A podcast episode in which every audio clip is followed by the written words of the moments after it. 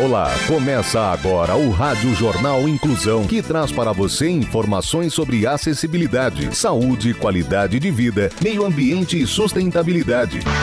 O objetivo é estimular a inclusão social e digital, divulgando matérias atualizadas sobre produtos e serviços que contribuem para a vida de pessoas com deficiência, mobilidade reduzida e da terceira idade. Jornal Inclusão. Olá, hoje é sexta-feira, 4 de junho de 2021. Eu sou Fernando Negrão Duarte e esse é o Rádio Jornal Inclusão, número 1815. Hoje é celebrado o Dia do Engenheiro Agrimensor. A nossa produção continua seguindo todas as orientações de segurança e saúde devido à pandemia do coronavírus. Participam desta edição os repórteres Felipe Oliveira, Tainá Vaz, Giovana Bate e Yasmin Oliveira, Rafael Alves. Vamos para os destaques de hoje. Jornal. Jornal. Inclusão Brasil. Menina de 11 anos usa todas as economias para salvar uma cadelinha resgatada. Parceria entre a Nestlé e o Instituto Muda viabiliza coleta seletiva e reciclagem em condomínios. Ciência e tecnologia. Estudantes de São Paulo criam um aplicativo que alerta e ajuda a prevenir a propagação do coronavírus. A repórter Taina Vaz é quem tem as informações. Os alunos da Escola Técnica de Informática do Senac São Paulo, unidade Lapatito, desenvolveram um aplicativo capaz de monitorar os horários de pico de lugares públicos e alertar aos usuários se alguém contaminado pelo novo coronavírus esteve no local. O aplicativo usa uma série de dados estatísticos para determinar se pessoas infectadas estiveram nesses locais públicos. Com estas informações, o usuário do app pode evitar passar por esses lugares ou até descobrir se é um possível transmissor do novo coronavírus. Um dos jovens que desenvolveram o app, Otávio Lemes Rodrigues, contou ao site ABC do ABC que ser premiado em uma competição internacional o impulsiona a mudar o mundo. O sentimento de saber que eu participei da construção de um projeto que o intuito era ajudar a nossa sociedade e ele foi reconhecido mundialmente é muito gratificante. Isso me inspira a ser melhor e fazer acontecer, mesmo eu sendo apenas um simples adolescente diz. Dom Magri, coordenador do ensino médio técnico do SENAC Unidade Lapatito, explicou que os alunos do colégio são protagonistas no processo de ensino. A ideia da escola é unir conhecimentos multidisciplinares em todos os projetos acadêmicos. O app foi premiado com o segundo lugar na competição internacional Made to Move Communities, feito para mover comunidades em tradução livre, no qual o SENAC São Paulo foi a única representante sul-americana. Ação Social Menina de 11 anos usa as economias para salvar uma cadelinha resgatada. Quem conta essa história é Felipe Oliveira. A garota mexicana Victoria Montoya, de 11 anos, estava juntando dinheiro para comprar uma coisa que quisesse muito, mas a solidariedade falou mais alto e ela decidiu quebrar o cofrinho e doar todas as economias dela para salvar a vida de uma cachorra resgatada. Tudo começou quando ela ficou sabendo da história da cadelinha chamada Nani, que havia sido resgatada por uma organização, mas que precisava urgentemente ser operada de um tumor, além dos tratamentos para tratar de suas feridas, já que ela passou muito tempo vivendo nas ruas. Em entrevista, a mãe da menina, Maricela, explicou que a filha soube do caso através da divulgação de algumas fotos que mostravam o péssimo estado em que a cadela se encontrava. Nani sofria de uma doença conhecida como tumor venéreo transmissível, que é um tipo de câncer que atinge principalmente os cães em situação de vulnerabilidade. Ela só conseguiu ser operada graças às economias da garota.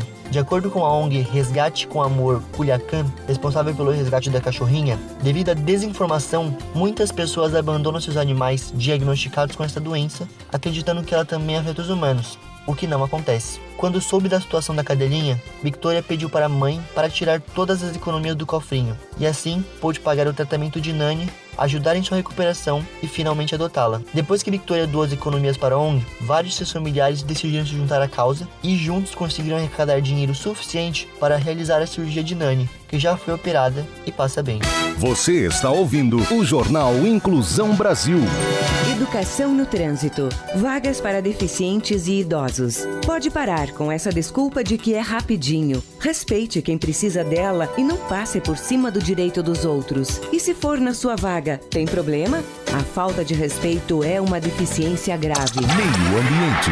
Parceria entre a Nestlé e o Instituto Muda viabiliza coleta seletiva e reciclagem em condomínios. Quem tem os detalhes é Yasmin Oliveira. Levar educação ambiental e implantar soluções efetivas para a coleta seletiva a moradores de condomínios residenciais é a principal preocupação do programa Adote um Condomínio. Em 2021, o projeto vai beneficiar 20 condomínios na capital paulista, abrangendo aproximadamente 2 mil apartamentos impactando 7 mil moradores. A expectativa é recolher 20 toneladas por mês. A Nestlé é responsável pelo treinamento, educação ambiental e adequação da infraestrutura. O Instituto Muda coordena a mecânica de instalação de contêineres e coleta dos materiais, que depois são encaminhados para 12 cooperativas de reciclagem de baixa renda, previamente cadastradas pela entidade. Além da frente de capacitação e treinamento de funcionários e moradores, uma vez por mês há uma sessão para tirar dúvidas e coletar dados que auxiliem as empresas na forma como estimulam a coleta seletiva junto aos moradores. Segundo Alexandre Furlan, fundador do Instituto Muda, é muito comum os moradores trazerem dúvidas simples sobre o que pode e o que não pode ser reciclado, bem como meios corretos para o descarte dos materiais, como cuidado na hora de descartar eletrônicos e óleo, por exemplo. A ideia é trabalhar com o conceito de responsabilidade compartilhada.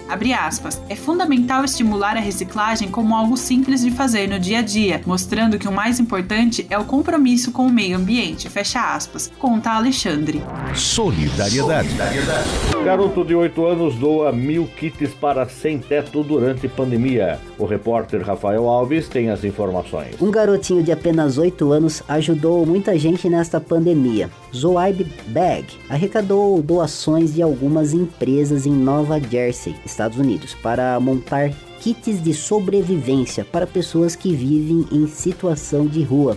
Para que todos os kitens fossem entregues corretamente às pessoas que mais precisam, ele procurou uma ONG local que o ajudou a chegar às comunidades mais necessitadas. Dentro dos pacotes, Zoeb colocou itens como meias, produtos de higiene e suprimentos, entre outros. As peças também foram entregues seguindo todos os protocolos de segurança contra a Covid. Se alguém perguntar ao garotinho o porquê da ação, a resposta dele é certa e direta. Eu acredito em sempre espalhar gentileza. Ele disse que também tem a sorte de ter amigos, familiares e parceiros que compartilham essa mesma visão. Além disso, Zoaib acredita que ninguém é jovem demais para fazer a diferença. No ano passado, o garoto distribuiu mais de 6 mil IPIs para profissionais de saúde em hospitais de Nova Jersey. Zoaib também quer inspirar outras crianças a fazerem o mesmo. Aspas. Também quero mostrar às crianças que, independentemente da sua idade, você sempre pode fazer a diferença e um impacto positivo na sua comunidade. Você só precisa encontrar o problema e encontrar uma solução. Fecha aspas. Dica de filme e dica de audiolivro.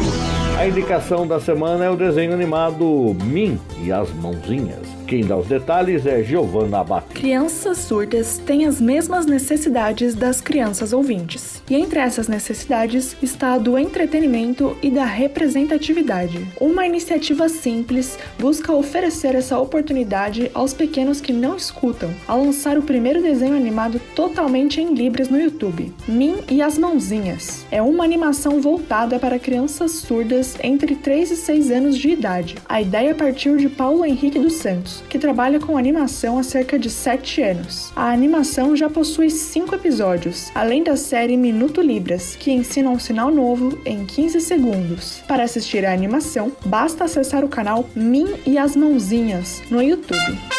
Jornal Inclusão Brasil. O Rádio Jornal Inclusão de hoje termina aqui. Você também pode escutar o Rádio Jornal Inclusão em formato de podcast no Spotify. Se quiser entrar em contato com a nossa produção, envie um e-mail para radioniso.br, repetindo, radioniso.br, ou entre em contato pelo WhatsApp. O número é 15 997243329, repetindo 15 997243329. Obrigado pela audiência e até o próximo programa.